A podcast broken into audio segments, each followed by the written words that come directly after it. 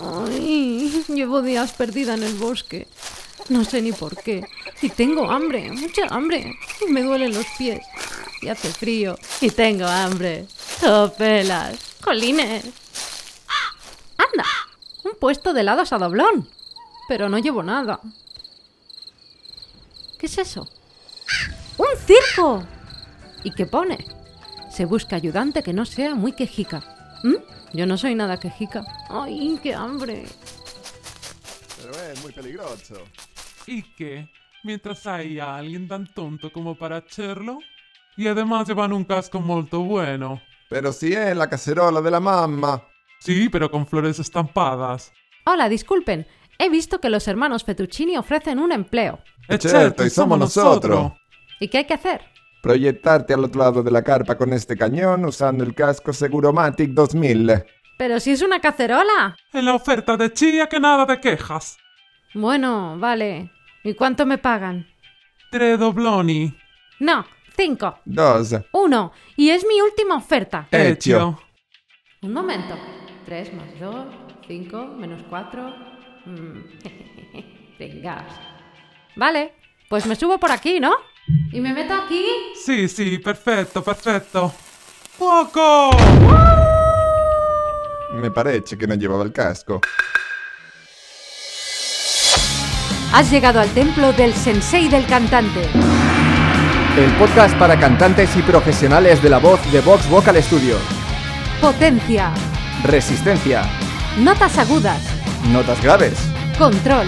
Equilibrio vocal. Soy Esther Justel. Yo soy Carlos Campaña. Si quieres saber más sobre la voz, visita nuestro blog en vtvs.es barra blog. Vaya, vaya. Así que esto es proyectar. Pues ahora que sé de lo que te estoy hablando, literalmente, voy a dedicar este episodio a explicarte cómo proyectar la voz. Para empezar, tengo una buena y una mala noticia. Primero te daré la mala.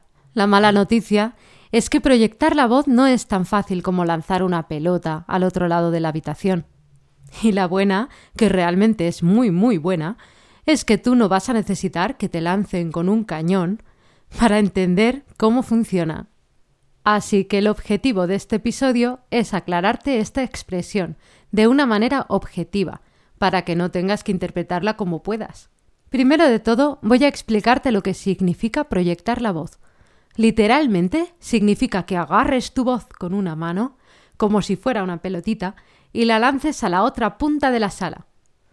Pero como hacer eso literalmente es imposible, el significado figurado sería que se te escuche más lejos y de manera más clara, es decir, que se entienda todo lo que dices. Esto es esencial si eres actor, locutor, profesor, en definitiva, si los demás se tienen que quedar con el mensaje que estás transmitiendo. Por eso mismo, el sonido de tu voz tiene que ser natural, para que nadie se distraiga con él. Por ejemplo, imagínate un profesor de historia que hable todo el rato de una manera monótona, sin vocalizar. Va a distraer a sus alumnos, porque van a estar más pendientes de descifrar cada palabra que de lo que les está explicando en realidad. Por ejemplo, imagínate que habla de la Revolución Francesa. Imagínate si dice La Revolución Francesa fue un conflicto social y político que se produjo en Francia en el siglo XVIII. Además, se pueden llegar a dormir. Así que proyectar la voz no necesariamente tiene que hacerse a mucho volumen. Lo esencial es que los demás te escuchen, te entiendan y se queden con tu mensaje. Así que un buen cantante siempre tiene que cantar proyectando la voz. Una parte muy importante para entender el término proyectar la voz es saber cómo no se debe hacer. Y además he querido poner lo que está mal primero, por dos razones. Una, para que te quedes hasta el final del episodio. Y dos, porque el sentido literal de la palabra proyectar puede llegar a ser muy peligroso para tu voz, y quiero que lo entiendas bien. Cuando lanzas un objeto con fuerza y lo proyectas, como yo en el cañón, estás empujando, haciendo fuerza.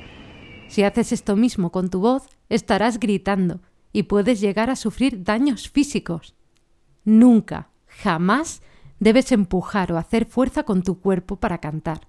Aunque tú sabes que si metes un poco más de presión de aire conseguirás llegar a esa nota, Pero lo que no sabes es que estás haciendo polvo a tus cuerdas vocales y que además podrías tener un sonido mucho mejor.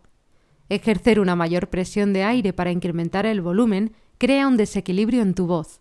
Y créeme cuando te digo que ese desequilibrio no mola nada, porque puede hacer que pasen varias cosas. La primera es que de repente empiece a escucharse más aire que sonido. La segunda es que de repente vas a empezar a desafinar. Y la tercera es que aparecen las tensiones.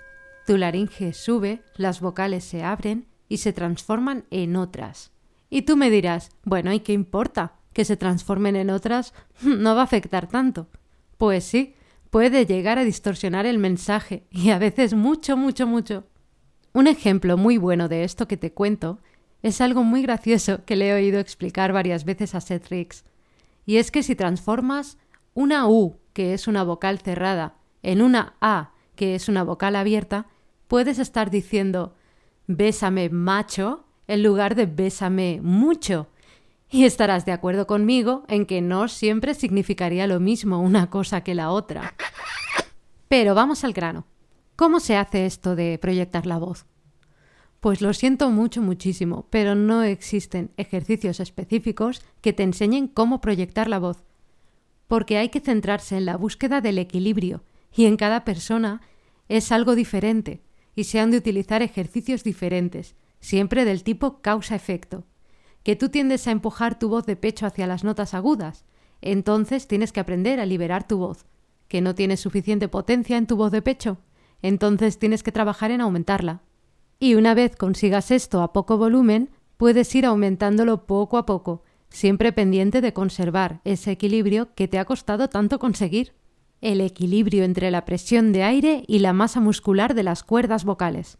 Esto significa que si aumentas la presión de aire, para aumentar el volumen, has de aumentar también la masa muscular, lo que se traduce en una voz más gruesa.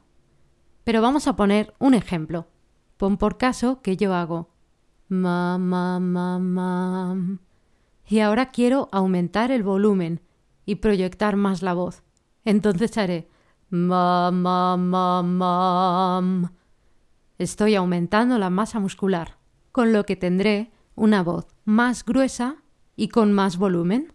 Y todo esto nos lleva a otra cosa, que aunque sea una mala noticia que no haya un ejercicio mágico que nos haga proyectar la voz de repente, sí que hay algunas cosas que puedes utilizar para mejorar. Así que ahí van unos tips de regalo para todos. El primero, independientemente de lo que hagas, siempre tienes que buscar cantar de la forma más relajada posible.